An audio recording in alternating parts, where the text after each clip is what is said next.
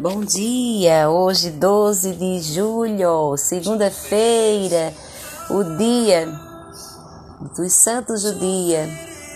Epifânia, João Jorge, Jones, Luiz e Zélia Guerin.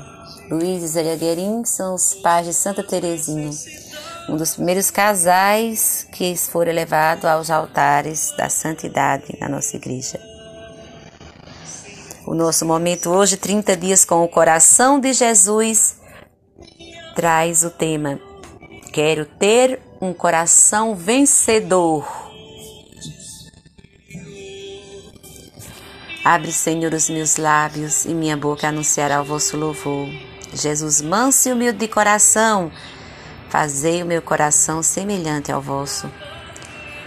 Acolho a palavra de Deus que ilumina a minha mente e fortalece o meu coração.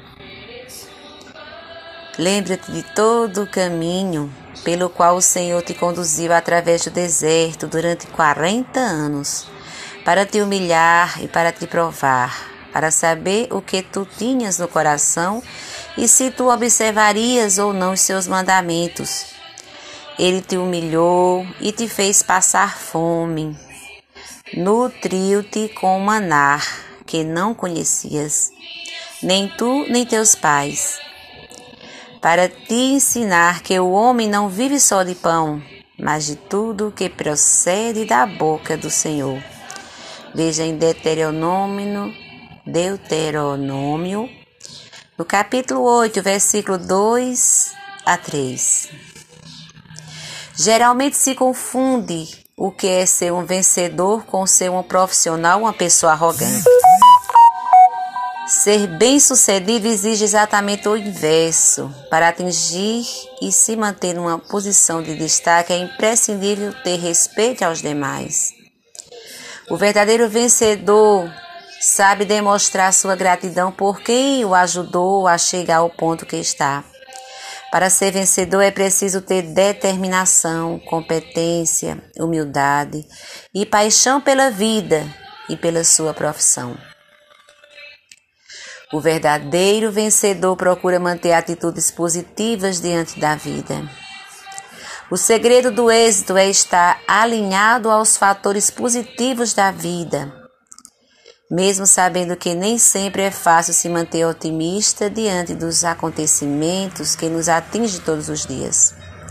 O otimismo é peça-chave para se entrar em sintonia com a dinâmica que gera êxtase diante dos combates que devemos travar no dia a dia. É importante encontrar meios para vencer os obstáculos que surgem no caminho de quem está buscando a vontade divina. Deus é uma fonte inesgotável que nos criou para crescermos sempre e nos dá forças para superarmos os desafios que a vida nos apresenta. O vencedor é quem não desiste, mesmo que haja cansaço, que o ritmo diminua, que dê vontade de voltar atrás, o importante é seguir adiante.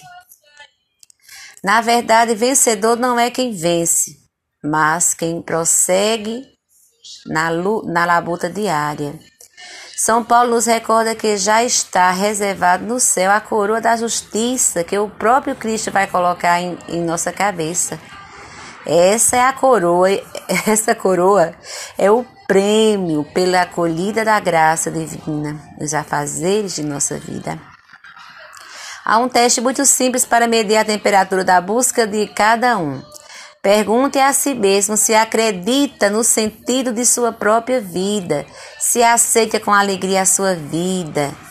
Depois pergunte se aceita se aceita a vida ao redor de si e se faz alguma coisa para que ela se torne um pouco melhor.